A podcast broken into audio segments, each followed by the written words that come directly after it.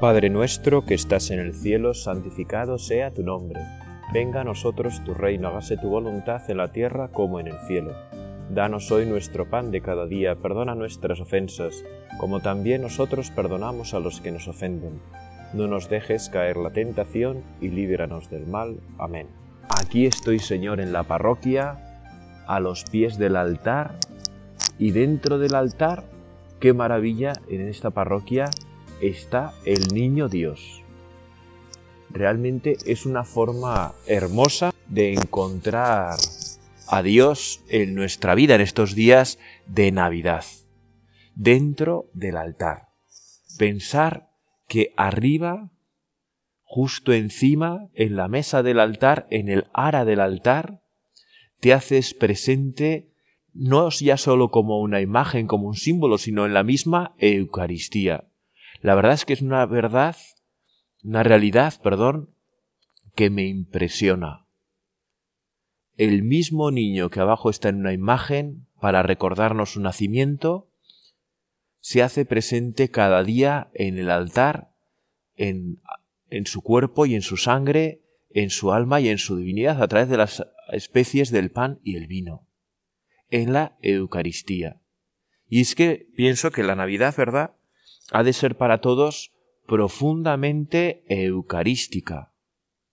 Si la Navidad no es eucarística, si la devoción al Niño Dios no nos lleva a la Eucaristía, algo estamos perdiendo.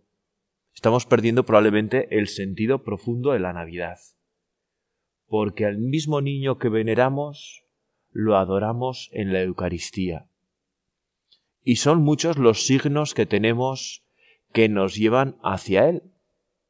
Hoy me voy a detener en este rato de oración, de meditación, de contemplación del Niño Dios, en un fenómeno natural, pero que tiene mucha importancia en la Navidad, y es la estrella. Esa estrella que,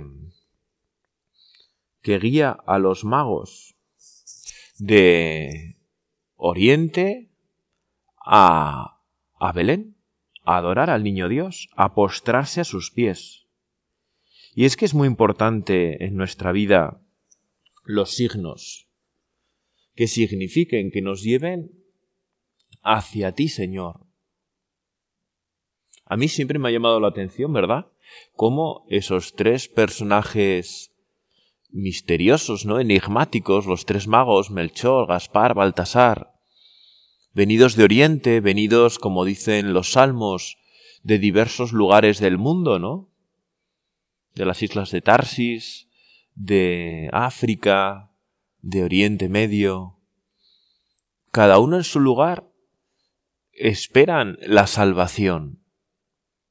Son capaces de leer las antiguas profecías a través de las estrellas, a través de esa estrella fulgurante en el cielo que se ve desde muchísimos lugares del mundo, que incluso se ve de día, porque tiene muchísima luz, y que les va guiando de una forma misteriosa. ojalá, Señor, que a mí también la creación me lleve hacia ti, que tenga esos ojos contemplativos, que sepa mirar, eh, bueno, pues la creación que tú nos has regalado, que tú nos has dado, con esa mirada profunda, con esa mirada que me lleva a descubrirte a ti, Señor, en todo lo creado. Que todo ha sido creado para ti, también el hombre, cada uno de nosotros, y que todo me lleve hacia ti. Qué gozo cuando se vive así, cuando se vive con los ojos exterior que nos lleven a la mirada profunda de la salvación, de la fe entonces la vida entera cambia, ¿no? Cuando somos capaces de trascender, de mirar el mundo por encima del mundo, viéndote a ti, Señor, como creador de todo. Tú, Jesús, eres la palabra creadora. A través de ti, Dios ha creado el mundo. ¿Verdad? La creación del mundo, lo sabemos bien, es obra de la Santísima Trinidad. Padre, Hijo y Espíritu Santo. Dios Padre crea diciendo, como dice el Génesis, a través de la palabra. Y tú, Jesús, eres la palabra de Dios. Todo lo que nos dice el Padre nos lo dice a través de ti. Y por eso tu huella como palabra ha quedado en la creación. De modo que las cosas creadas eh, hablan porque han dejado, eh, pues eso, tu huella. Y como tú eres la palabra, pues las cosas creadas hablan. Pero hay que saber sintonizar, ¿verdad? Por eso, Señor, te podemos pedir en este rato de oración que nos ayudes a sintonizar contigo, que nos ayudes a, a leer, que nos enseñes a leer, ¿verdad? Así como de niños aprendimos a leer, pues en nuestro idioma, ¿no? Para poder leer libros, leer la Biblia, leer, bueno, tantas cosas, ¿no? Que nos enseñes también, Señor, a leer tu palabra a través de la creación. Los magos supieron leer tu palabra a través de la estrella, a través de la creación. Nosotros también hoy queremos ser capaces de leer tu palabra y conocer tu mensaje de salvación a través de todo lo creado. El Evangelio de Epifanía dice así, Habiendo nacido Jesús en Belén de Judea en tiempos del rey Herodes, unos magos de Oriente se presentaron en Jerusalén preguntando, ¿Dónde está el rey de los judíos que ha nacido? Porque hemos visto salir su estrella y venimos a adorarlo. Qué gozo, ¿verdad? Ah, hemos visto salir su estrella. ¿Verdad? En la antigüedad se tenía esa idea clara de que las grandes personalidades eh, tenían eh, su reflejo también en la naturaleza. ¿no? Y que las estrellas, pues había estrellas que se asociaban a personas. Y hemos visto salir su estrella. A mí se me ha resultado, como te digo, profundamente misterioso, pero muy alentador, pero muy alentador, porque tú, Señor, quieres que nos encontremos contigo en el camino de la vida. Quieres, ¿verdad? Como suelo repetir con frecuencia, que nuestra Navidad no solo sea feliz, que nuestra Navidad sea santa.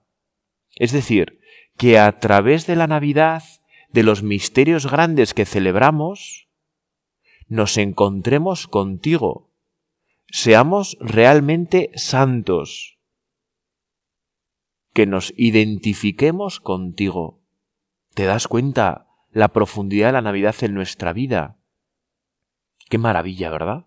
Es realmente asombroso ese admirable intercambio del que hablan los padres de la Iglesia. El Dios que se ha hecho hombre, el Hijo de Dios que se ha hecho hombre, para que los hombres podamos ser hijos de Dios. ¡Qué maravilla! ¡Qué gozo tan grande! ¿Cómo no estar profundamente agradecidos? Pero hoy, Señor, también en este rato de oración, te queremos dar gracias. Gracias porque nos has llamado. Gracias porque nos has elegido. Gracias porque eh, nos ayuda nos ayudas a estar en tu presencia. Gracias por la vida. Gracias por tu amor, por tu verdad. Gracias por tu palabra. Gracias por la estrella, ¿verdad? Por la naturaleza. Gracias, Señor. Seamos profundamente agradecidos. Hemos visto salir su estrella y venimos a adorarlo que la contemplación de la naturaleza nos lleve a adorar al Creador. Y, y te lo queremos decir, Señor, así, ¿verdad?, entre susurros. Queremos quererte. No siempre nos es fácil quererte, Señor, pero nosotros queremos quererte. Te queremos, es verdad, pero queremos quererte más.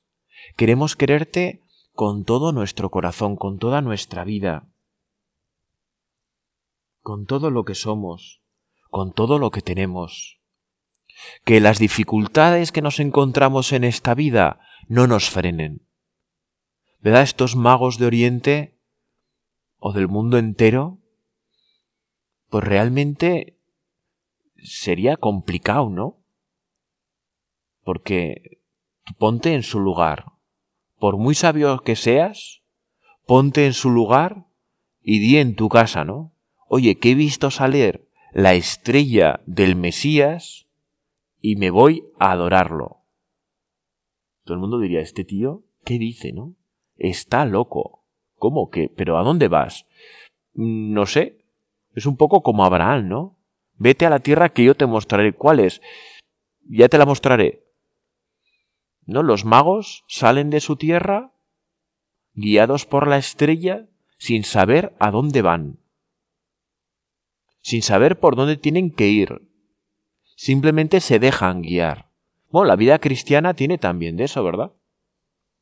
Que tú y yo sabemos a dónde queremos ir, pero pues no sabemos dónde está, que es el cielo, ¿no? No terminamos de entender. Por eso cuando nos preguntan, bueno, ¿y tú a dónde vas? ¿Qué haces con tu vida? Pues yo voy al cielo. ¿Y qué es eso? Pues nos quedamos un poco inalvis, ¿no? Podemos decir cosas, pero no con mucha precisión. Y es la fe la que nos mueve. Es la fe la que nos mueve. A los magos les guiaba la fe, la fe en esa estrella, porque algo habían visto, porque Dios algo les había revelado a través de esa estrella en lo íntimo de su corazón. Así es también la fe en nosotros. Por supuesto que nos enseña y que nos abre el intelecto, la cabeza, la inteligencia y que nos ayuda a pensar mejor, que nos abre horizontes. Pero es un conocimiento profundo y a veces difícil de explicar en nuestros corazones. Y por eso, eh, para nosotros, la estrella que guía nuestro camino es la fe que recibimos en el bautismo y que ha de crecer a lo largo de nuestra vida y que hemos de procurar que crezca. Hemos de procurar que crezca formándonos mejor, con valentía, con coraje, ¿no? Porque, claro, sin coraje la vida no sale. Los magos, sin coraje para salir de su tierra, para tener incomodidades, para vencer dificultades, no sale. Nuestra vida cristiana, por ser seguidores de Cristo, no va a ser fácil, no va a estar exenta de dificultades, como si nada pasara. No, no, no funciona así la vida de fe. Nosotros nos fiamos por una certeza total que Dios pone en nuestro interior, tanto en nuestro corazón como en nuestra cabeza. No es algo irracional, no es algo absurdo. De hecho es lo más racional, lo más claro pero que muchas veces pues nos cuesta explicar. Y eso no nos quita las dificultades, no nos quita las adversidades. Pero es a través de las adversidades como nosotros nos encontramos contigo, como descubrimos tu fuerza en nuestra vida. Como dirá San Pablo, ¿verdad? A través de nuestra debilidad descubrimos la fortaleza de Cristo. A través de nuestra fragilidad descubrimos la reciedumbre de Cristo, que en los sacramentos se nos entrega con su gracia por obra del Espíritu Santo, y siendo frágiles nos hace recios, siendo débiles nos hace fuertes. Pero he aquí la paradoja, ¿no? Que somos fuertes siendo débiles, somos recios siendo frágiles. Este es el misterio de la fe pero lo vivimos con fuerza. Y por eso al que lo vive con fuerza, pues es difícil que le contradigan, ¿no? Y digan, no, es que eh, todo eso son invenciones humanas. Pues mira, es que no. Es que no. No son invenciones humanas porque realmente eh, yo no me puedo dar esto a mí mismo. Es algo que me viene de fuera y que yo sé profundamente que me viene de fuera como los magos, ¿verdad? Pues se pusieron en el camino al ver la estrella.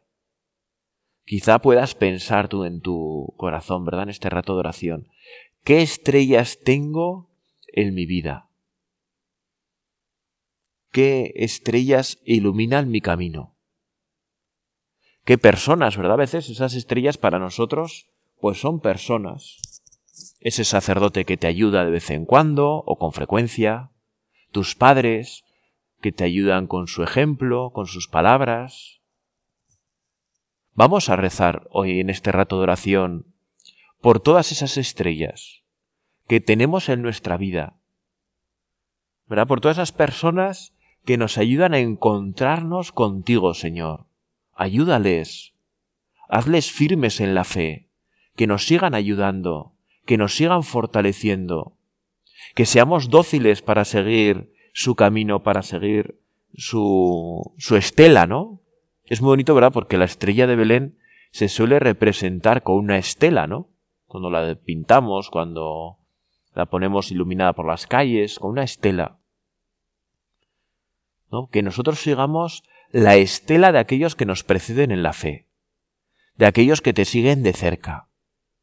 Por supuesto, es una estrella grande, con una gran fuerza, con una gran luz, la Iglesia, nuestra Madre, ¿verdad? Cuando la seguimos con docilidad, cuando le dejamos enseñarnos, cuando no queremos transformar sus enseñanzas, sino seguirlas con docilidad. Y sin embargo, ¿verdad? La estrella llega a un momento en el que desaparece. Los magos han sido siguiendo la estrella, eh, pues cruzando valles, montañas, contando su vida, ¿no? Probablemente su experiencia a tantas gentes por el camino, emocionando a tantos otros. Pero llega un momento que la estrella desaparece. Qué fuerte. ¿Cómo se quedarían ellos, no? De desconcertados, de repente una estrella que les ha guiado. Y de repente que... que... que desaparece. Que la estrella desaparece. Y entonces, ¿qué hacen? Preguntar. A veces las estrellas en nuestra vida desaparecen lo que en un momento ha tenido muchísima fuerza, de repente desaparece. De repente se... De repente se... se nubla. Nuestra vida a veces se nubla, aparecen nubarrones, a veces por nuestra debilidad, por nuestro pecado, otras veces por lo que sea, ¿no? Por muchas cuestiones por muchas cuestiones. Y nuestra fe parece que pierde su luz, que pierde su brillo. Y los magos, como son hombres sensatos, ¿qué es lo que hacen? Eh, preguntan, preguntan. ¿Qué haces tú cuando la luz que guía tu camino hacia Cristo, o en Cristo mejor dicho, desaparece, se nubla? Pues lo más sensato es preguntar.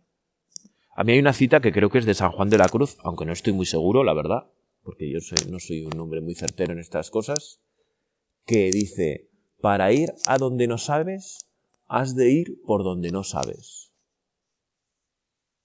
Que dices, bueno, pues sí, claro, es como gran descubrimiento, ¿no? Oh yeah, gran descubrimiento. Pero realmente esa frase tiene mucha más profundidad. Para ir a donde no sabes, has de ir por donde no sabes. Y cuando tienes que ir a donde no sabes, por donde no sabes, tienes que preguntar. ¿Qué es lo que les pasó a los magos?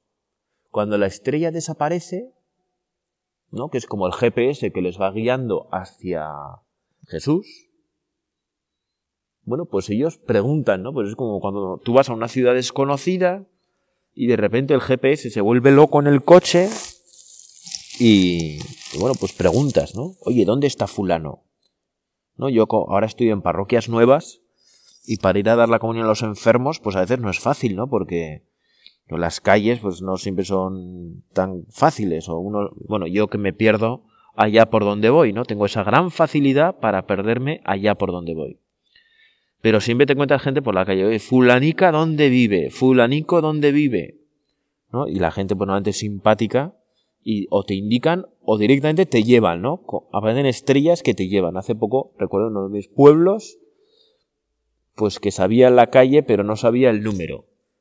Y la señora sabía dónde pero no sabía el número. Entonces me guió, me llevó. Pues fue para mí una estrella, ¿no? ¿Qué hacen los magos cuando se oscurece la estrella? Preguntan. ¿A quién preguntan? Al rey. ¿Y qué hace el rey? Que no tiene mucha idea. Preguntar a los que saben, a los escribas.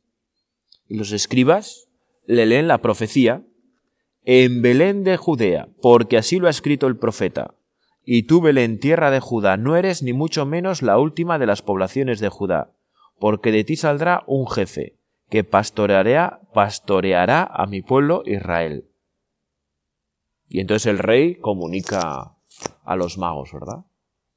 Y es que realmente la Sagrada Escritura es para todos nosotros una gran luz. Una gran luz que nos lleva al encuentro de Cristo, que nos hace descubrir a Jesucristo en nuestra vida.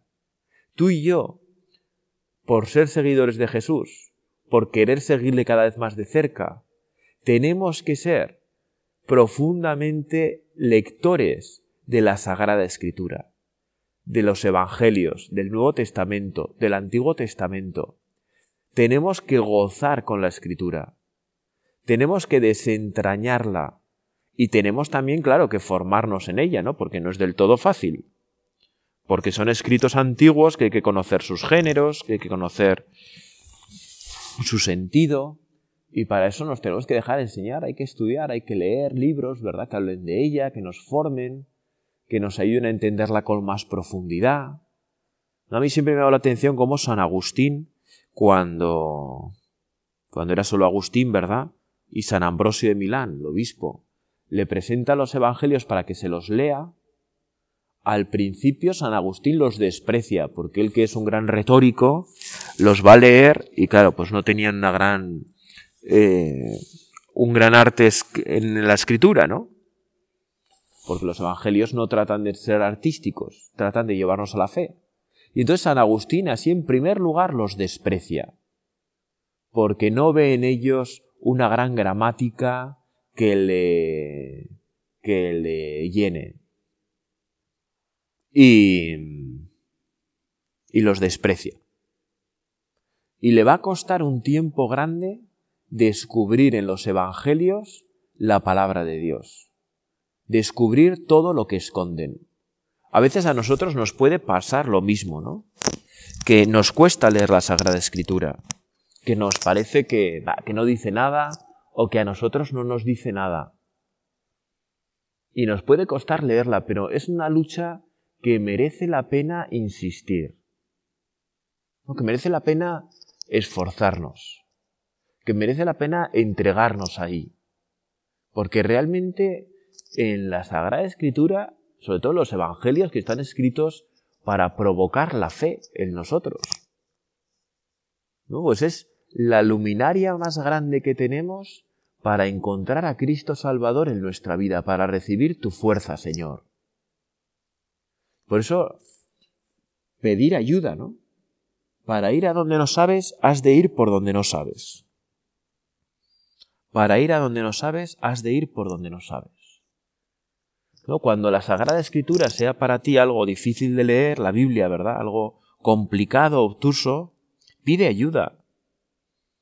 ¿no? Hay muchísimos eh, medios, ¿no? Ahora, por internet y en papel, para entender mejor la Biblia, para que realmente sea estrella en nuestro camino, que nos lleve al encuentro del Señor. Es una maravilla. Bueno, y se fían, los magos se fían de la escritura y van a Belén.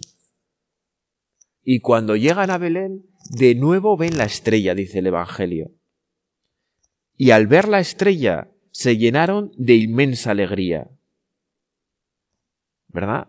Es bonito cómo la naturaleza y la Sagrada Escritura se complementan. No, no, hay, no hay dificultad entre la ciencia, por hablar así, y la fe. entre razón y fe. No, no, no, no, no, todo lo contrario. La naturaleza nos lleva a Dios y la fe nos lleva a Dios. Son caminos complementarios. ¿Verdad? Y esto lo descubren los magos, como ellos, bueno, pues a través de los astros llegan a Dios y a través de la Sagrada Escritura llegan a Dios en ese niño envuelto en pañales. Y qué alegría tuvieron, ¿no? Y qué sorpresa sería para ellos, ¿no? Encontrarse en un portal, en un establo, al Mesías, al Hijo de Dios. Habían estado con el rey que no tenía ni idea de nada y se encuentran al Mesías en un establo, envuelto en pañales entre pajas. Realmente para los magos todo sería absolutamente desbordante, como lo tiene que ser también para nosotros. Que en este niño que contemplamos en el Belén, contemplemos al Hijo de Dios, en pobreza entre pajas en un pesebre. Gracias, Señor. Gracias por tu amor infinito. Y también nosotros nos queremos llenar de una inmensa alegría. De una inmensa alegría por haberte encontrado a ti, Señor. Nuestra alegría no está en que todo nos vaya bien, en no tener dificultad. No, no, no, no, no, no. Nuestra alegría está en que nos vaya como nos vaya en la vida. Te tenemos a ti, Señor. Y en este niño te podemos abrazar, Señor, te podemos acoger. Es realmente emocionante. Señor, ayúdanos a emocionarnos.